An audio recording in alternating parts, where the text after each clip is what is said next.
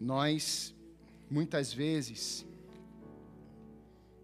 compreendemos que Deus é Deus só nos momentos desafiadores da nossa vida. E não precisa ser assim, não é verdade? Nós podemos vivenciar com Deus quando está tudo bem. Quem está entendendo o que eu estou falando? Quando as águas estão tranquilas, os pastos verdejantes, quando você ora e acontece, quando você está animado, é uma benção, né? Isso é tão bom vivermos com Deus nesse momento. Mas às vezes eu percebo que alguns buscam só quando as coisas estão apertadas. Não precisa ser assim. Deus, Ele é tão bom. E quando a gente entende os seus princípios e valores, nós entendemos que Deus ele quer se relacionar com a gente em todo o tempo. Lembra com Adão? Não foi assim? Todos os finais da tarde ele vinha. Ele nunca deixou de ir, até quando Adão pecou. Porque Deus não muda. Ele continua sendo o mesmo. O pecado de Adão e Eva foram eles que se esconderam, não foi Deus que se escondeu. Deus foi no mesmo lugar. Quero te dizer nessa manhã que Deus está no mesmo lugar. Ele nunca vai mudar. É só você lembrar do filho pródigo. Lembra disso? Quando o filho pródigo saiu, ele continuou no mesmo lugar.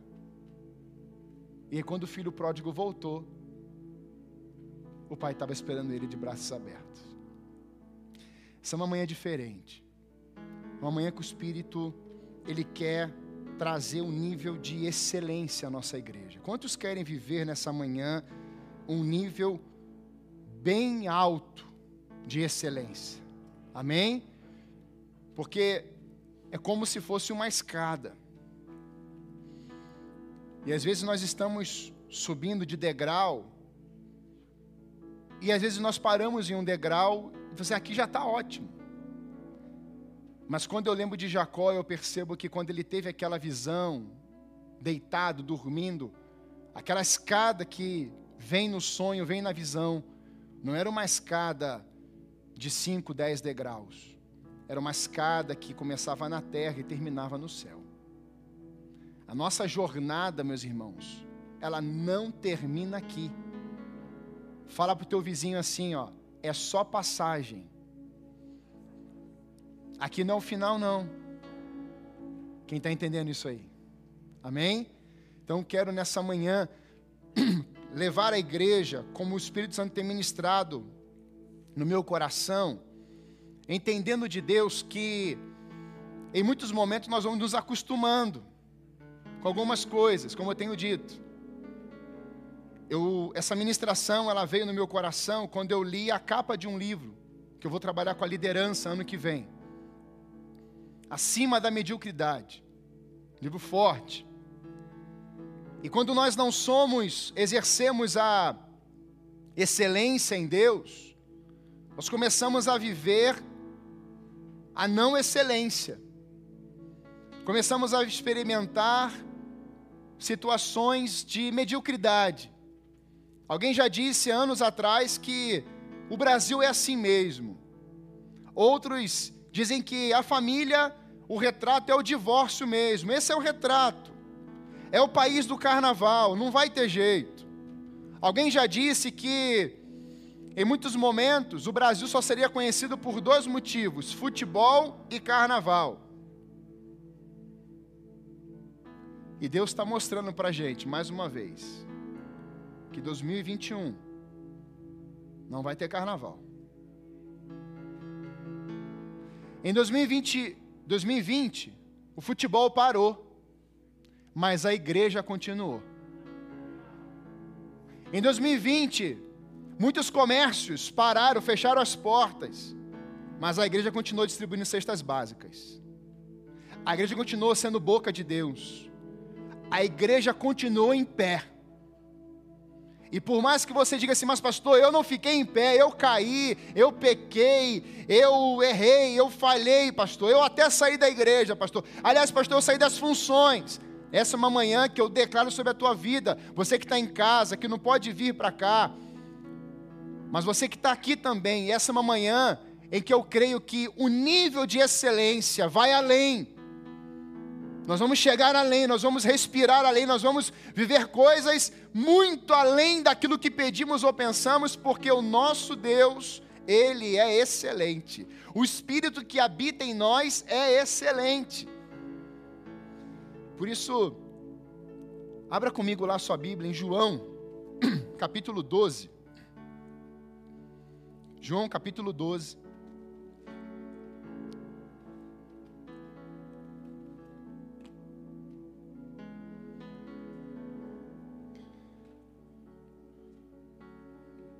Nós estamos numa caminhada de 21 dias de jejum e oração.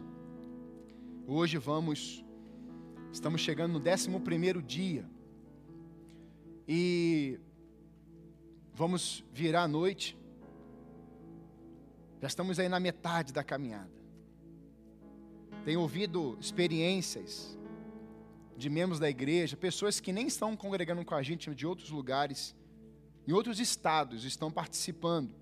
E Deus tem ministrado aos nossos corações nesses dias. Às seis da manhã, uma live de oração, das seis, quase às sete horas, uma hora de live de oração e adoração pela manhã aqui com o pastor Eduardo e a equipe. Casa do Alto. E meia-noite você comigo, os dois momentos, começa o dia, né, a madrugada, na virada da noite, Deus ministra nossos corações. E já ao amanhecer, quando o sol começa a aparecer, você continua prostrado na presença do seu Deus. Eu quero te encorajar você a estar conosco pelo Instagram nesses dias, nesse tempo. Na live da meia-noite, estava falando com a Dé hoje, nós vamos para 175 dias. E nenhum dia nós paramos. Quando teve vigília, fiz lá dentro da vigília. E os testemunhos, meus queridos, não dá para a gente, talvez tivesse escrever um livro, a quantidade de testemunho, mas o mais importante, a capa do livro é: Vejo uma igreja que está buscando a oração sendo constante e firme. Firme e constante. Esse é o título do livro que nós vamos deixar para a nossa próxima geração, amém? João capítulo 12 diz assim: Seis dias antes da Páscoa, Jesus chegou a Betânia, onde vivia Lázaro, a quem ressuscitara dos mortos. Ali prepararam um jantar para Jesus. Marta servia enquanto Lázaro estava à mesa com ele. Volta só o verso anterior, por favor. Queria destacar essa expressão aqui. Eu já vou ler o, capítulo, os outros versos, mas antes da Páscoa, Jesus chegou a Betânia. Eu queria só mostrar para você algumas coisas nesse início da palavra, da ministração. Jesus chega a Betânia. O que significa Betânia? Se você for digitar lá no Google, tem três nomes, e um dos nomes é casa de aflição. E eu penso que naquele momento em que Jesus chega até a casa de Marta, Maria e Lázaro, e o dono dessa casa é Simão, o leproso, essa passagem também está em Marcos capítulo 14 e em Mateus. Quando nós ouvimos a expressão casa de aflição, podemos perceber que Jesus está com seu coração também aflito. Ele está a seis dias da cruz. Quando ele chega no Getsemane, naquele momento que ele começa a orar, que ele se prostra diante de Deus, o seu corpo reage gotas como de sangue. Você vê uma reação do físico de Jesus. Quando Lázaro morre, Jesus chora. Ou seja, Jesus está expressando a sua humanidade, o seu lado homem. E quando eu olho para essa casa de aflição, eu percebo que Jesus chega até ali, naquele endereço, com seu coração talvez agitado, mas ele encontra um lugar de refúgio ele encontra um lugar agradável, ele encontra um lugar que as pessoas estão servindo a sua vida. Uma pessoa está fazendo um alimento, preparando a alimentação, a comida. Outro está sentado à mesa com Jesus, que é Lázaro. Mas tem uma outra, que é Maria, que vem e pega um vaso com um nardo puro, um perfume puro, e derrama sobre Jesus e enxuga com seus cabelos. Talvez você chegou aqui nessa manhã hoje com seu coração aflito.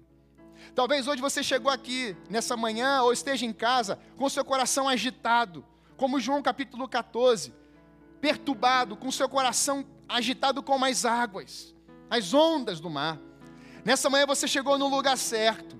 Esse lugar aqui Deus tem um óleo fresco para derramar sobre a sua cabeça, sobre os seus pés também, por quê? Porque Ele vai renovar a sua mente, mas Ele vai renovar também os seus pés, Ele vai purificar seus pés, para que você tenha a mente de Cristo renovada, mas também durante o dia você começa a caminhar, e caminhe novamente com os seus pés limpos, purificados, porque você vai ver o domingo encerrar, mas a segunda-feira vai chegar. Amém, irmãos? Talvez você chegou aqui hoje desse jeito. E aqui é a casa de misericórdia, como eu preguei recentemente. Aqui é a casa do pão, é a casa do Pai. Tem alimento, tem restauração, tem alegria, tem júbilo, tem celebração, tem lágrimas, mas Ele enxuga dos teus olhos todas as lágrimas. A Bíblia diz que Ele registra cada gota das suas lágrimas. Ele registra com o nome, cada nome. Eu quero dizer nessa manhã que Deus está nesse lugar para enxugar as lágrimas do teu coração. Nessa manhã, ao invés da aflição, ficará o óleo fresco da unção do Senhor na sua mente e nos seus pés. Esse tempo, eu começo a perceber que naquele lugar, ali, próximo, ali prepararam um jantar para Jesus. Marta servia enquanto Lázaro estava à mesa com ele. Então Maria pegou um frasco de nardo puro, que era um perfume caro, derramou sobre os pés de Jesus e os enxugou com seus cabelos. E a casa encheu-se com a fragrância do perfume. Mas um dos seus discípulos, Judas Iscariotes, que mais tarde iria traí-lo, fez uma objeção. Por que este perfume não foi vendido e o dinheiro dado aos pobres? Seriam trezentos denários. E ele não falou isso por se interessar pelos pobres, mas porque era ladrão. Sendo responsável pela bolsa de dinheiro, costumava tirar que nela era colocado. Respondeu Jesus: Deixa em paz, que o guarde para o dia do meu sepultamento. Pois os pobres vocês sempre terão consigo, mas a mim vocês nem sempre terão. Enquanto isso, uma grande multidão de judeus, ao descobrir que Jesus estava ali, veio não apenas por causa de Jesus, mas também para ver Lázaro, a quem ele ressuscitara dos mortos. Assim, os chefes dos sacerdotes fizeram planos para matar também Lázaro, pois por causa dele muitos estavam se afastando dos judeus e crendo em Jesus. No dia seguinte, a grande multidão que tinha vindo para a festa ouviu falar que Jesus estava chegando a Jerusalém. Amém? Eu queria pensar com você nessa manhã sobre o aroma agradável. É o tema da mensagem de hoje. Quando a gente pensa em perfumes, nós percebemos que há um nível de excelência no preparo. Tem perfume muito bom. Temos perfumes que você a pessoa passa, você ela nem para, ela passa por você, você meu Deus, o, o aroma encheu esse lugar aqui, perfumou o lugar inteiro. Como é bom uma casa limpinha, não é verdade? Quando eu chego em casa, a Débora gosta, a Débora é, tem esse, esse prazer, esse princípio da limpeza. Eu falo assim, meu Deus, que casa cheirosa, que casa arrumada. E a gente começa a perceber que isso se destaca, isso chama atenção, isso mexe no ambiente. É tão bom, é tão gostoso isso. Mas eu queria pensar com você nessa manhã que esse nível, o alto nível de excelência, ele precisa ser desenvolvido e buscado por nós. Porque o padrão, o modelo, não foi Maria, nem Marta e nem Lázaro. Por mais que Maria aqui se destaca no texto, nós vamos falar sobre isso, há um modelo a ser seguido. O modelo é Jesus. Jesus foi excelente em tudo que ele fez, inclusive na cruz. Ele não desce da cruz, Ele não amaldiçoa as pessoas na cruz. Ele não ridiculariza. Ele não desiste. Ele não para. Mas Jesus vai até o final de uma forma excelente, de uma forma vibrante, de uma forma encorajadora, de uma forma amável e em silêncio muitas vezes. Ele não abriu a sua boca, nem declarou palavra alguma sobre as pessoas que estavam castigando. Jesus viveu de uma forma excelente, ele é o padrão perfeito. E interessante porque o verso 2 diz assim: Ali prepararam para ou um jantar para Jesus, Marta servia. E eu fiquei pensando nesse local, nesse lugar, quem ou quais eram as pessoas que estavam naquela casa. Bem, nós temos uma família muito conhecida: Marta, Maria, nós temos Lázaro. Essa é a casa de Simão, leproso. Marcos capítulo 14 fala que a casa é dele, ele está ali junto. E eu comecei a perceber algumas pessoas que viveram por coisas desafiadoras, em tempos de aflição, inclusive. Naquele tempo, leproso ficava excluído da cidade. Leproso não era bem-vindo na reunião, nas reuniões, nos encontros. Ele era totalmente excluído. E se Simão está nessa casa, é porque ele já tinha sido curado. Ele não ia ser. Então ali nós temos uma primeira manifestação de cura é um testemunho de cura de Jesus na vida daquele homem. Mas tem algo mais difícil, vamos colocar assim. A lepra é difícil curar, era difícil porque não tinha remédios mais, era só por intervenção de Deus, não tinha uma receita, uma bula, não tinha um remédio, uma injeção, uma vacina. Mas vencer a morte depois de quatro dias era algo sobrenatural, muito maior do que a lepra e é exatamente quem está naquela casa também. Então nós temos Simão Pedro, alguém que foi curado da lepra, nós temos Lázaro, que há poucos dias tinha sido ressuscitado por Jesus depois de quatro dias. Mas eu também vejo nessa casa discípulos, porque Judas está ali, por certo, outros discípulos estavam ali juntos. Então eu vejo um homem curado de lepra, eu vejo um homem que ressuscitou, Jesus ressuscitou dos mortos depois de quatro dias, e eu também vejo homens, pessoas improváveis, homens iletrados. Meus irmãos, essa era uma casa de milagres. Esse endereço, aonde Jesus está, era uma casa de restauração, era uma casa de testemunhos vívidos, poderosos da presença de Jesus. Essa placa na casa não era simplesmente a rua é, Manuel Ribas 2004, recebe em nome de Jesus. Era simplesmente assim: essa aqui é a casa de milagres. Jesus realizou milagres poderosos e ali estavam os testemunhos, registros. Fisicamente, você está numa casa de milagres. Está aflito? Tem óleo fresco sobre a sua cabeça. Precisa de cura, de milagre, de restauração, salvação. Hoje, Jesus está aqui. Ele quer gerar em você vida sonhos, alegria, você viver para cima, você respirar algo novo do Espírito Santo nessa manhã. Deus tem projetos maravilhosos para a sua vida e para a minha vida. Essa é uma casa de milagres, irmãos. Ali, eles estavam vivenciando e, por certo, eles estavam contando, verbalizando, porque a gente faz isso hoje. Você vê uma manifestação de cura, de milagre, você vê pessoas se convertendo, você fica contando isso. Você fala, meu Deus, aquela pessoa se converteu, aquela pessoa entregou a Jesus. Hoje o culto, a gente estava cantando, todo mundo começou a chorar, um quebrantamento. Você conta essas boas. Se você não conta, passe a contar. Porque a boca fala que o coração está cheio. Então, que o seu coração seja cheio, regado nessa manhã, pela presença de Deus.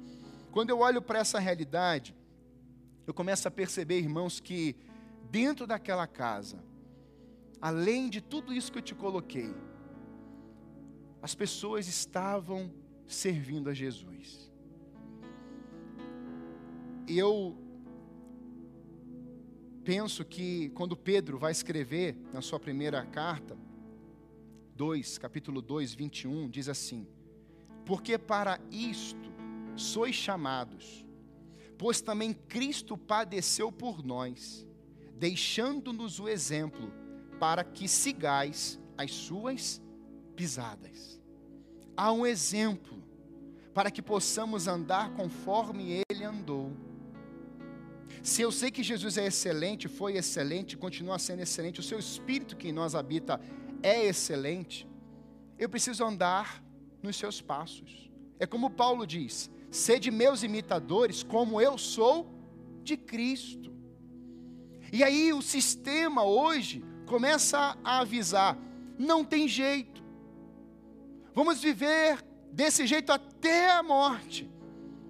Não precisa limpar desse jeito, não precisa é, lutar contra uma corrupção, não precisa, precisa sim, porque o nosso Deus é excelente. Em Deus não há corrupção, em Deus não há roubo, não há furto. Deus é justo. E quando eu começo a exalar esse bom cheiro de Cristo, é porque a justiça está sobre, está acima da injustiça. Essa manhã eu quero trazer essa inquietação que Deus gerou no meu coração. Meu filho, quanto você está sendo excelente? O que você tem feito e falado e tem revelado a minha pessoa na excelência? Esse assunto vai para a célula. E eu queria que você guardasse essa frase, deixando-nos o exemplo para que sigais as suas pisadas. Por isso, pensando nesse aroma perfeito, nesse aroma agradável, queria pensar com você o lugar da preparação. E o texto vai dizer: ali prepararam um jantar, ou preparavam um jantar. Veja, ali é um endereço, é uma residência. Quando Moisés está de encontro com a sarça, o texto diz: ali. É interessante porque na Bíblia você percebe que os escritores, inspirados pelo Espírito Santo, têm essa força ali. Ou seja, é uma marca. Quando eu falei semana passada do altar sendo restaurado no Monte Carmelo, é ali. Era para mostrar que Deus tinha é, manifestado o seu poder em um endereço, em um local, em uma vida. Porque toda vez que você realiza uma obra de excelência, aquele lugar fica marcado. Eu vou dar um exemplo. Quando o Michel colocou aqui o púlpito e limpou, talvez alguém pensou assim: nossa, ele limpou o púlpito. Isso vai na sua mente. Você vai levar isso com você. Eu fui num lugar que a pessoa, antes de falar, teve o cuidado de limpar todo o púlpito e ninguém usou o púlpito. A excelência nos detalhes. Então, quando eu começo a perceber isso, eu vejo um local. Ali prepararam um jantar há um lugar de preparação, irmãos, porque esse o sinônimo de preparar, arquitetar, construir, criar, esboçar, gerar. Jesus, o padrão perfeito, não andou sem rumo. Ele não andou sem objetivo. Jesus não estava em casa, naquela casa por um acidente. Ele estava ali dentro. Não aconteceu do nada. Jesus tinha um prazer de estar dentro daquela casa. Eu quero que você guarde essa frase no seu coração. Jesus amava estar com Lázaro, Marta e Maria. Era uma casa de refúgio, era uma casa de prazer, era uma casa de excelência para a vida de Jesus. Penso que Maria, ela viu na vida de Jesus o espírito de excelência que estava nele. Porque em Marcos capítulo 1, 35 diz assim: De madrugada, quando ainda estava escuro, Jesus levantou-se, saiu da casa, de sua casa, e foi para um lugar deserto onde ficou orando. Quando eu olho nessa realidade, eu percebo que Jesus ele tinha o seu preparo. Jesus ele tinha o desejo pelas, pelas manhãs antes do amanhecer de estar em contato com o seu Pai de se dobrar diante do seu pai, de verbalizar palavras para o seu pai, de dizer: Pai, eu te amo, Pai, me renova, Pai, ouve o meu clamor. E assim havia uma troca: o filho se rendendo ao pai, e o pai ouvindo o clamor de um filho. Jesus não precisava, meus irmãos, fazer isso, mas ele faz. E a Bíblia diz que nós devemos seguir os seus passos, o seu exemplo. Há um lugar de preparo para as nossas vidas. Se eles estavam preparando um jantar, um alimento para Jesus, não foi o um improviso. Jesus chegou, vamos fazer alguma coisa. Não, preparo. Precisamos nos preparar, porque Jesus vivia se preparando todas as manhãs, antes de sair para realizar milagres, curas, anunciar as boas novas, declarar a chegada do reino de Deus, Jesus tinha o seu tempo de preparo. E é bonito essa história porque eles estavam comendo à mesa, e essas mesas, elas não eram como as nossas dos dias de hoje. Hoje a gente senta, você fica com o peito, né? Todo mundo ali olhando no rosto, na, naquela altura. As cadeiras, não, naquele tempo a mesa era talvez um metro e meio acima do chão. E as pessoas ficavam praticamente deitadas, com o braço apoiado naquela mesa. Então eles ficavam ali, naquele ambiente, muito próximos do chão. E eu comecei a perceber que faz, vai fazendo mais sentido quando Maria vai chegar em Jesus. Porque Jesus está ali, olhando, conversando. E tem alguém com ele na mesa. Jesus não está sozinho. Eu penso nas divisões, nas multiplicações das forças, áreas. Alguém preparando comida, alguém dando atenção a Jesus, e alguém que vai surpreendê-lo. Meus irmãos, esse texto me encanta. Ele prega por si próprio. Eu penso que houve um trabalho para preparar aquela janta. Eu penso que alguém teve que ir lá no mercado, escolher os alimentos, e aí pegaram e colocaram na cesta, ou no camelo, vamos levar, porque Jesus vai lá em casa. E eles estão preparando, estão comprando. Mas eu queria ir mais além. Pessoas que tiveram que plantar aquilo que eles estavam levando para casa, já ensacados. Eu penso que, por certo, pessoas estavam plantando sementes, preparando o solo antes da semente chegar no solo. Eu penso que, quando eu fui visitar a família da Débora, eu fiquei encantado com plantações, com é, agricultura. E eu comecei a ver aquele campo verdinho, milho e tantas coisas. E eu vejo cuidado. Tem que chover, mas tem que cuidar da terra. Tem que fazer tudo bonitinho as máquinas passando, as sementes caindo, sendo lançadas, e o tempo do crescimento, isso é acompanhado. Mas depois vem um caminhão, para na porta da chácara, e as pessoas colocam tudo aquilo, aquele trigo, café, vai colocando arroz, tudo lá dentro, e as pessoas levam. E aí você vai lá naquele mercado e compra já no saquinho lá, bonitinho. Mas houve um preparo de pessoas lá na fazenda que investiram tempo, que tiveram que orar, Senhor, manda chuva, senão a gente vai perder tudo. Eu vejo, meus irmãos, que é uma cadeia, é um ciclo. Alguém fez uma parte, outro vem pega daquela parte, dá continuidade. Eu vejo que outro continuou dando continuidade. Eu vejo que a coisa não parou e você comeu. E você desejou aquilo, e você tinha fome, você se alimentou, mas um processo não começou lá no supermercado, o processo não começou lá na sua casa, o processo começou em alguém que queria preparar um solo, que queria semear uma semente, que queria desenvolver aquilo, que era o seu ganha-pão, e fez com muito amor, muito carinho, e aí as coisas foram acontecendo. Na igreja é a mesma coisa, na sua casa é a mesma coisa. Se ninguém preparar solo, não vai ter crescimento. Se ninguém desenvolver algo naquela casa, não terá o que? Não vamos colher nada. Por isso temos que semear, por isso temos que preparar a terra, e terra é coração. Esse preparo, irmãos, é colocar o coração de molho, é colocar o coração no altar, é se entregar para que possamos desenvolver um tempo de excelência. E aí, começamos a perceber o nível de excelência em várias áreas. Eu penso que o regar, o cuidar, o preparo é uma decisão. Temos que nos preparar. E aí, quando eu contei a experiência do carro que ele estragou,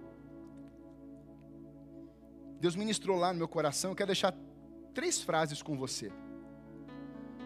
Nesse preparo, Ele fará em mim algo muito importante, onde eu preciso parar e fazer manutenções.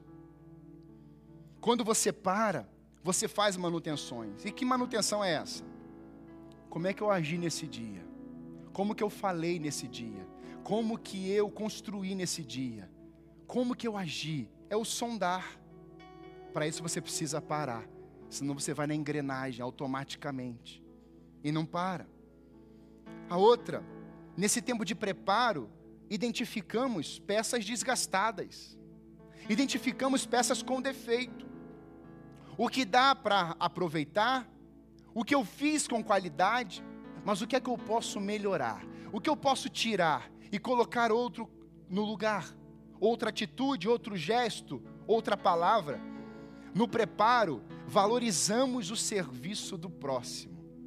Então, quando você para para se alimentar e você fica ali satisfeito, nesse momento, eu penso que devemos lembrar das pessoas que prepararam, que serviram em todas as esferas, desde o solo sendo preparado, até a colheita, até chegar no supermercado. Você já viu aquelas pessoas que vão repondo mercadoria do supermercado? Tem gente que está repondo cantando. Meus irmãos, repositores de mercadoria. Chega com caixa, coloca lá. Quando ele está colocando, eu até peço licença. Ô oh, querido, licença aqui, vou tirar aqui, tá bom? Oh, e às vezes aparece um, um, alguns haitianos, e aí já puxa algum assunto ali. É interessante porque ele está colocando e alguém está tirando. A pessoa está lá com aquela plaquinha amarela no supermercado, em outros lugares. E você está com aquele sapato todo sujo. Ela está limpando. Você vem, pisa e suja. Ela vai limpar de novo. Você está entendendo como que o tempo do preparo, nós respeitamos, nós valorizamos o serviço do próximo. Isso é importante. Por isso, irmãos, nível de excelência, o nível de entendermos que o princípio de excelência precisa entrar no coração da igreja definitivamente. Sairmos desse espírito de mediocridade. Hoje, nessa manhã, você vai abandonar o espírito de mediocridade, amém? Vamos viver um tempo de excelência, construir o melhor, fazer o melhor, porque, em primeiro lugar, Deus é digno de receber o nosso melhor. Esse é o primeiro, primeiro tópico. Deus é digno. Nós cantamos isso aqui. Tu és digno de tudo. Tu és digno de receber nossa adoração, nossas ofertas, a nossa vida, a nossa mente, nosso carro. Eu já consagrei meu carro umas 50 mil vezes. Já consagrei minha família aqui de novo no altar hoje, as minhas filhas, a minha esposa, a minha casa, os meus bens, esse templo, tudo, consagrei tudo ao Senhor. Consagrar o melhor, consagrar o que temos de melhor. Maria vem com uma demonstração que toca o coração de Jesus. Maria, ela vai pegar um nardo puro, um perfume caríssimo. E esse perfume caríssimo, considerado como um dia, diz o texto, 300 denários. E um denário no dia era o, era o, o, o dia de serviço dessa pessoa. Correspondia a um dia de serviço. 300 denários, estamos falando quase de um ano de serviço, para investir em uma pessoa, em um momento, em um endereço, um gesto, único gesto. Não teria mais para o próximo, era só naquele momento. Eu vejo que Maria não foi simplesmente comprar um perfume num lugar. Na história, muitas mães, ou avós, elas entregavam os, os vasos, os perfumes e passava de geração.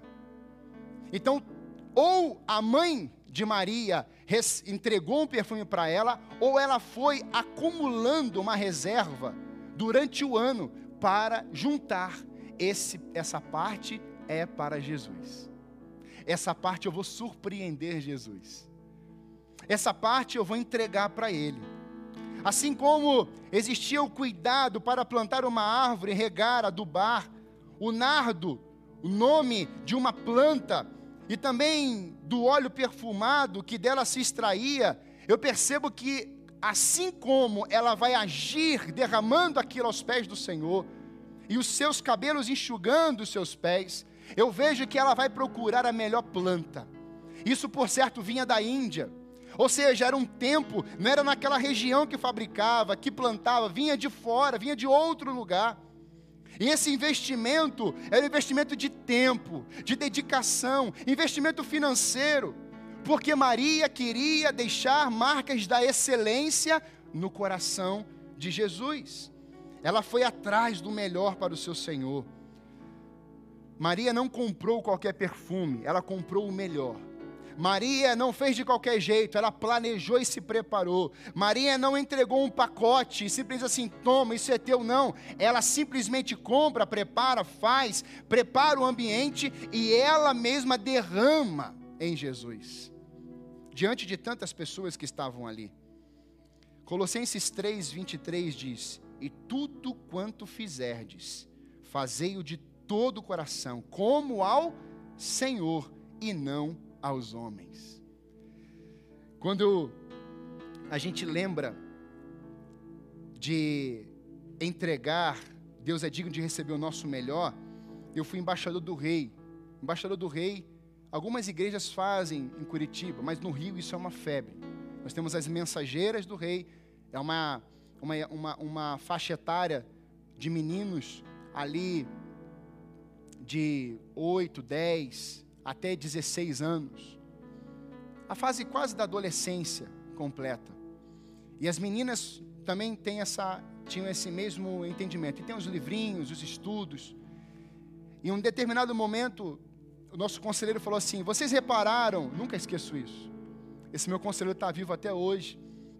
O grande homem de Deus. Quando ele queria chamar a gente, era uma, um grupo grande de meninos na, nos acampamentos, e eram muitos, às vezes reuníamos em chácaras, em sítios, com mais de 500, 600 adolescentes. Pensa numa só menino, uma loucura. E aí vários conselheiros, aqueles, aqueles salões imensos para dormir, dormitórios enormes, e ele assoviava para a gente. Ele fazia assim, ó. Eu lembro disso até hoje. Meus irmãos, era uma vez só o pilotão, e ele no meio. Coisa incrível. E ele falou assim: pátio sujo, vestiário sujo, e não era, ele não precisava falar, vão limpar. não precisava disso. Ele só apontava. Meus irmãos, a gente é igual a tropa de elite. E aí tinha prêmio para quem fizesse rápido. Nós criamos uma, um sistema no coração, dentro da igreja. Nós virávamos as cadeiras e tirávamos os chicletes. Quem aqui nunca confessou esse pecado? Né? Eu já fiz isso. Está chupando chiclete, aí você vai falar, vai, pum, coloca lá na cadeira. E aí, tirava os chicletes. Papel na igreja não ficava igual está aqui, ó sacola de lixo, nós tirávamos no final do culto. O nosso zelador, seu Zaqueu, um velhinho. Quando ele ia pensar em tirar, a equipe dos embaixadores ou das mensageiras já tinham limpado a igreja. Excelência que alguém, um conselheiro, incutiu na nossa cabeça, porque ele tinha um modelo, o modelo dele era Jesus. Isso nunca saiu da minha cabeça. Eu nunca esqueci isso. Maria não esperou Jesus chegar na casa dela para planejar fazer um ato. Maria carregava em si o espírito da excelência. Isso está dentro de nós, irmãos. Isso é uma verdade. Ele foi atrás, ela foi atrás do melhor, ela entregou o melhor. Por isso, decida entregar o seu melhor àquele que é digno de receber o melhor. Quando eu olho para a pessoa de Jesus, eu vejo que Maria não poupou esforços. ela simplesmente disse em seu coração: Você vai entregar o seu melhor. Em segundo lugar, para vermos esse princípio de excelência, precisamos ir além das expectativas humanas. Olha o verso 3. Então Maria pegou um frasco de nardo puro, que era um perfume caro, derramou sobre os pés de Jesus e os enxugou com seus cabelos. Quando eu comecei a trabalhar na Mil, eu colocava assim, era um trabalho muito, muito chato no início. Mas eu estava desempregado, Débora estava grávida, Deus nos abençoou com a oportunidade de trabalho. E eu falei, vou entrar aqui e vou dar o meu melhor. E eu lembro disso como se fosse hoje, assim. Eu sentei, e aí eu pensei que eu fosse usar computador, né? Administração, entregar relatórios, preparar planilhas. Aí a gerente me chamou numa sala à parte e falou assim: Olha, é, nós temos aqui o trabalho de planilhamento dos vouchers de táxi. E era papel. E meus irmãos, na nossa empresa, devia ter naquele tempo 300 funcionários no mínimo. Quase todos andavam de táxi. Pensa nisso num mês. Quando ela me trouxe, meus irmãos, a caixa que o menino tinha que trazer de carro, de Fiorino. E eu olhei aquilo e falei assim: e o que, que faz? Você vai fazer um a um. Você vai colocar numa planilha. Você quer usar a planilha? Você vai usar a planilha. Você vai colocar o nome da pessoa, o centro de custo dela, o valor. Eu falei assim: de todos? É de todos. Sim, senhora. Aí eu tinha que colocar na mesa papel por papel. Pensa naquela mesa grande. E aí, às vezes, a pessoa usava mais de uma vez. Então, era tudo separadinho. Meus irmãos, um dia deixaram a janela aberta. E a mesa está prontinha, prontinha. Aí o vento sul chega. Meus irmãos, foi, pensa eu catando papel, e eu ainda tomei, ainda tomei um tombo ainda. Eu fiquei com tanta alegria, de ter que refazer tudo de novo. E aí, naquele, naquele tempo, alguém chegou para mim e falou assim: É, você está aqui tomando o lugar de um curitibano. Você é carioca. Aí eu estava mais alegre ainda em ouvir aquilo. E eu falei assim: Mas eu tenho espírito de excelência. Vou entregar o meu melhor. E eu não reclamei para ninguém. Ninguém me ajudou. Peguei os papéis, coloquei na mesa, fiz tudo de novo. E fiz isso um ano. Assim, alguém vai me enxergar nesse lugar. Ou Deus me enxerga, ou alguém vai me enxergar, Deus vai mandar alguém me enxergar. Meus irmãos, um ano depois, um diretor japonês, seu doutor Fabrício, passa na porta e fala assim: Você está feliz aí, meu filho? A, a gerente atrás, os ouvidos dela assim. E eu falei assim: estou feliz, doutor, mas se o senhor tiver uma oportunidade, eu vou com o senhor hoje mesmo. Você quer uma oportunidade nova? Quero crescer, doutor. Ok. Ele saiu da porta e foi lá no meu diretor direto. E falou assim: Eu quero aquele menino que está lá na tua sala. Que eu estou passando aqui tem um ano. E ele está separando papéis na mesa. E o diretor falou assim: Não, eu já resolvo isso. Eu dou outro cargo para ele. A minha gerente tocou o telefone dela, ela levantou e foi lá no diretor e falou assim: Olha, ou você muda o trabalho do João, ou o diretor do centro médico vai levar ele. Ela, não, eu vou dar outra função para ele. Ela veio falar comigo. Eu falei assim: doutor, doutora, muito obrigado. Mas eu vou trabalhar com esse doutor aqui. E ela ficou muito furiosa. Uma semana depois eu estou em outro local com uma sala, meu salário quase dobrado. E eu lá feliz. Mas sabe o que eu fiz? Eu tinha que fazer as manutenções lá no prédio dela. E eu entrei lá na sala dela. E eu falei assim: Muito obrigado.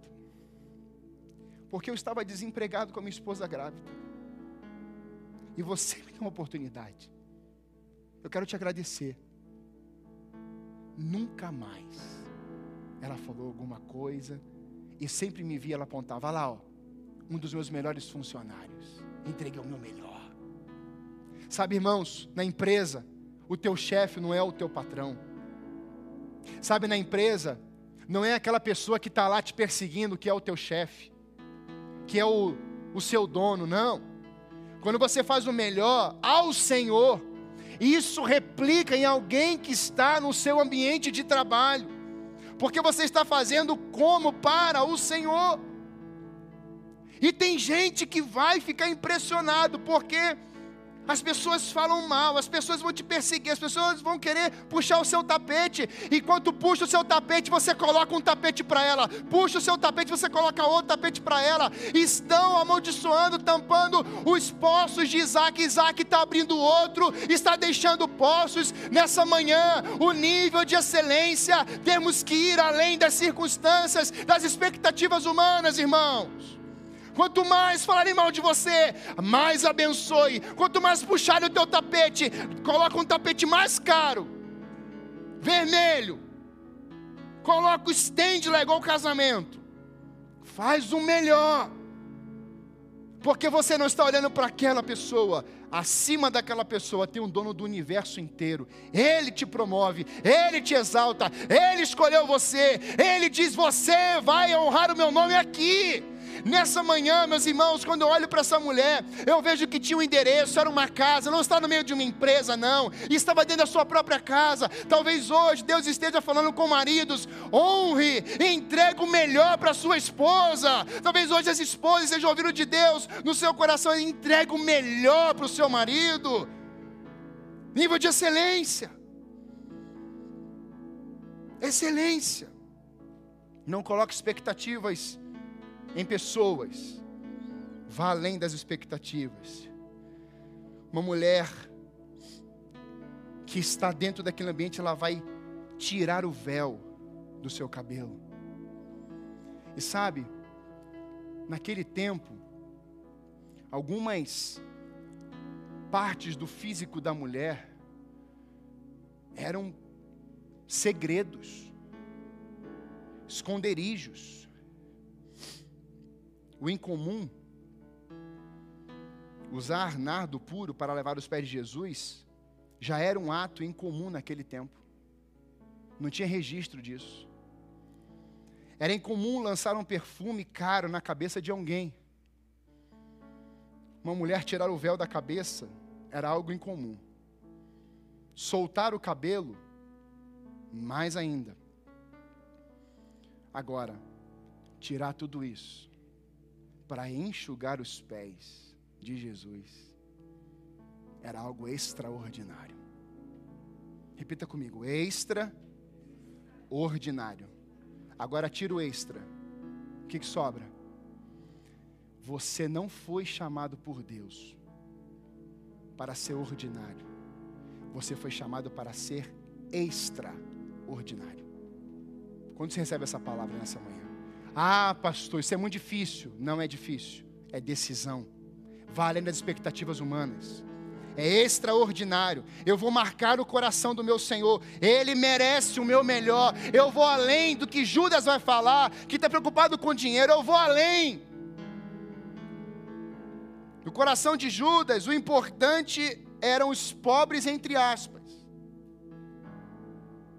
Por que 300 denários? Tanta gente passando fome.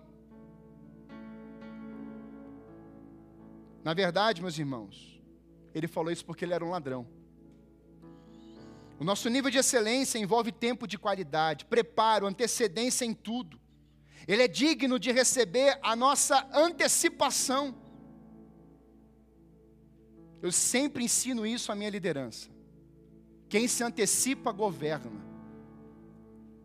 Quem se antecipa, administra o caos antes de começar até o evento. Dificilmente, raramente, pessoas que estão lidando, trabalhando, chegando na hora, vão conseguir administrar uma caixa d'água que rompeu, um cano que estourou. Alguns vão ter que cancelar o evento. Mas o nível de excelência do período de carnaval, como é que eles fazem no Rio de Janeiro? Faziam. Sabe quando que começa o ensaio para o próximo, os ensaios para as próximas é, apresentações do próximo ano, na semana seguinte da premiação. Lembra aquele cara falando? Mangueira, zero. Lembra disso? Nove pontos. Estava lá. No dia seguinte, já estava a sirene tocando, e todo mundo já na fila. Meus irmãos, eu conheço isso porque pessoas que se converteram contam testemunhos do Rio de Janeiro assim. Pessoas que ficavam na fila de espera para o seu nome ser chamado. E eles pagavam as suas roupas, eles, eles pagavam a maquiagem, eles tinham quase que pagar para entrar. Nível de excelência. E às vezes para a igreja, meus irmãos, a gente coloca o tapete que der. Vamos comprar um equipamento, coloca lá qualquer coisa. Não, irmãos. Na minha geração, enquanto jovem, verei as coisas melhores para o reino de Deus. Será a melhor banda, o melhor instrumento, será tudo do bom e do melhor, porque Deus merece o nosso melhor. Vamos ajudar os pobres, sim, vamos ajudar os necessitados, sim, vamos socorrer as pessoas, sim, mas aqui dentro, na sua casa, na sua vida, temos que entregar o nosso melhor. Pastor, vou sair daqui bravo com o Senhor. Se você sair chateado comigo para viver excelência, saia furioso. Mas nós temos que acordar, irmãos. Nosso pastor hoje veio bravo. Não. Eu estou querendo levar a igreja a um outro nível de excelência. Outro nível. Quando vivemos esses princípios, eu vejo o que Maria ouviu. Marcos 14, 8 e 9, que é o texto em paralelo, Jesus diz assim: Ela fez o que pôde. Quem quer ouvir isso aqui? Eu quero ouvir isso. Ela fez o que pôde. Quem está falando isso, irmãos, é Jesus. Exatamente para os críticos. Derramou perfume em meu corpo antecipadamente. Essa palavra me impressiona, porque isso era feito para o corpo pós-morte. Vovó Vilma partiu essa semana. E a família ali presente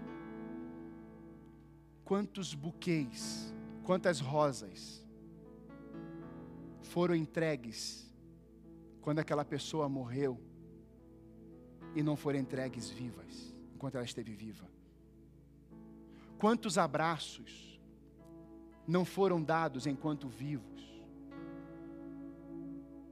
E aí, quando morre, quer abraçar o caixão e tudo. Quantos beijos, quantos elogios faça enquanto está vivo, porque depois não tem mais jeito. Nós precisamos viver esse tempo de excelência enquanto podemos viver. O que eu destaco é que o frasco ficou vazio, mas o óleo todo foi derramado. Não tenha, não, não retenha, não acumule, não fique guardando. Não caminhe como filho de Deus com reservas é adorando, entregue tudo na adoração. Se proje diante de Deus, rasgue o coração.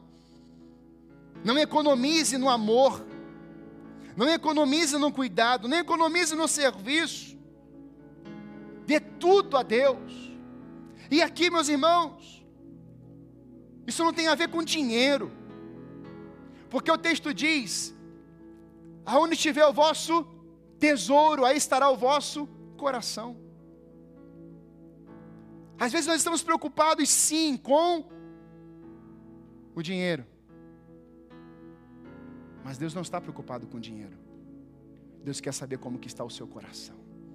Porque se o seu coração for dele, se vai ser 10%, 15%, isso não importa. O que importa é que tudo que você é e tem é dele. Tudo. Essa é a visão da nova aliança, meus irmãos. Não é 10, 12. Não é isso, irmãos. Tudo é dele. tudo é dele. Em último lugar, para vermos esse, esse nível de excelência, precisamos deixar as marcas da excelência, pois serão memoriais do aroma agradável. A vasilha ficou lá. Mas o que aconteceu depois? Quando ela derramou aquela vasilha com aquele nardo puro em Jesus. Por certo, aquela vasilha foi guardada. Como a vasilha, a botija de azeite da viúva. Aquele é um memorial de fé. Mas tudo que tinha dentro daquela vasilha não ficou guardado, ficou nele, foi derramado nele. Quando eu olho para isso, eu vejo que as marcas da excelência ficarão para as próximas gerações, a partir do momento que você deixar um legado de excelência. Em 2020, muitos pensam que o ano acabou. Não ainda dá tempo de encerrar com um frasco vazio. Quantos querem encerrar esse ano com o frasco vazio, com o perfume derramado, com o melhor sendo derramado em Jesus? Talvez hoje você, como um vaso na mão do oleiro, seja vazio de você e cheio do Espírito Santo, suma da presença suma das pessoas e começa a exalar o bom cheiro de Cristo, o aroma perfeito do Senhor. Começa a expressar palavras que transformam, palavras de vida, palavras do reino de Deus. O aroma, a fragrância, o cheiro tomou aquela casa. Quando eu olho para essa realidade, eu vejo que nos nossos corações, irmãos, nós somos acumuladores. As marcas da excelência revelam quem nos domina e governa. Como é que você tem cuidado da sua casa? Quais são as marcas que você vai deixar para a sua geração? Como é que você tem cuidado da sua família? Como é que você tem cuidado do seu corpo? Como você tem cuidado dos seus dentes? Como você tem cuidado dos seus ouvidos? Como você tem cuidado das suas mãos? O seu carro? E a sua vida? Ah, pastor, mas isso aí a gente vai fazendo. Não, querido. É excelência em tudo. Tudo. Na conversa, ao ouvir, no preparo. Ah, pastor, mas ela não merece, ele não merece. Você também não merecia nada, e Deus deu tudo. É exatamente por não merecermos que Ele, deu a, Ele nos colocou a graça. O padrão é outro, irmão. E sabe, Deus ministrou muito ao meu coração de que as nossas vidas, se nós queremos construir algo maior, melhor, precisamos começar como pequenos. Precisamos entregar aquilo como pequenos. Hoje é agora. Para deixarmos um legado, para deixarmos marcas da excelência, temos que semear hoje, irmãos.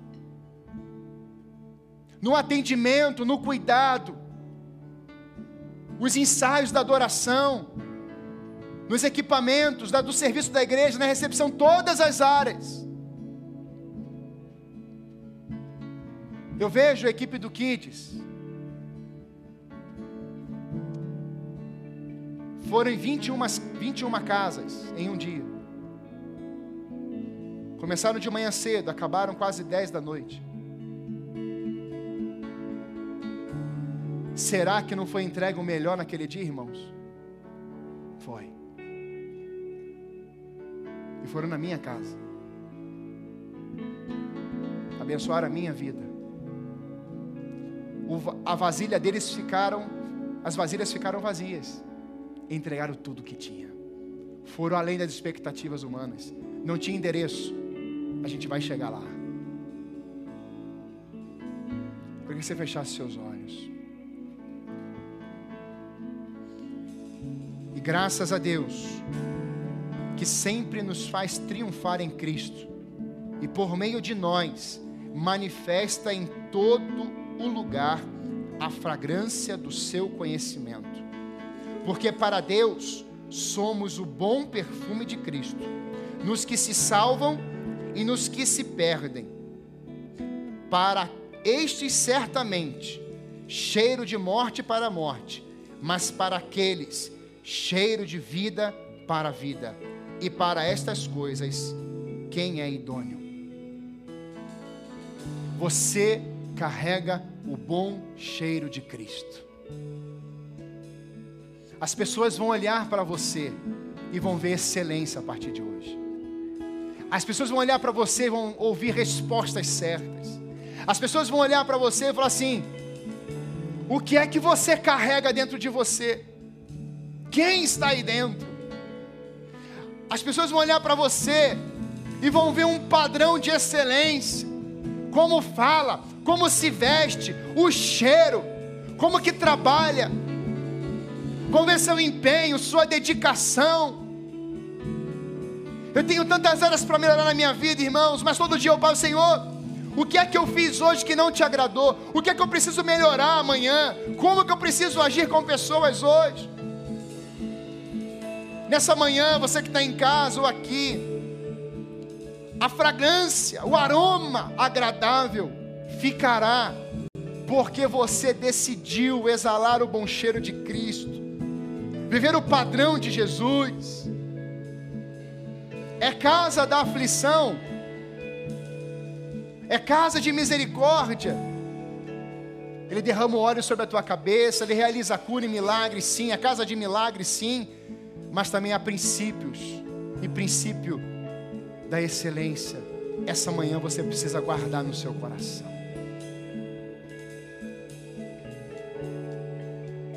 Talvez hoje você olhe para a história e perceba que você sempre quis receber algo. E isso pode estar atrelado à rejeição. Jesus, quando foi rejeitado da sua cidade, ele foi para outra, e lá foi a cidade que ele mais realizou milagres. Ele ensina: se você anunciar as boas novas naquele lugar, e as pessoas não quiserem ouvir, te rejeitarem, bata o pé, ou seja, deixe o pó, deixe o pó da rejeição naquele lugar, e não vá para outra cidade rejeitado, deixe o pó da rejeição lá. Talvez você tenha sido rejeitado, amaldiçoado, lá na sua infância, na sua adolescência e você está carregando isso até o dia de hoje, nessa manhã, a excelência da cruz coloca fim na rejeição. Nessa manhã, o óleo precioso da unção faz você viver projetos novos, mergulhados em Deus. Hoje, sacuda esse pé e deixa esse pó de rejeição lá no passado e decida viver a excelência, porque Jesus é o nosso modelo. A marca da vida de Maria, querido, é que Jesus vai dizer: em todos os lugares, aonde for pregadas boas novas, será lembrado desse ato. Hoje, já se passaram tantos anos, e nós estamos falando da mesma Maria, deitada aos pés de Jesus, prostrada em seus pés, tirando o véu, derramando um nardo caríssimo, enxugando com os seus cabelos. Hoje, entregue o seu melhor ao Senhor. Decida viver entregando o seu melhor, porque Ele é digno de receber toda a nossa adoração, todo o nosso louvor. Vá além das expectativas humanas e deixe memoriais da excelência na sua geração. Se você crê nisso, Eu queria que você escolhesse uma posição diante de Deus, com o seu corpo sentado, ajoelhado, em pé, deitado. Qual é a posição do seu coração nessa manhã? O que, que você faria agora? Jesus entrando aqui na casa de milagres. Como que você agiria com Ele? Você pediria uma bênção, uma cura, um milagre? Nessa manhã, sim, essa casa tem tudo isso. Mas a pergunta é: o que você quer ofertar na vida de Jesus? O que você quer entregar a Ele? Qual é o seu nível de excelência?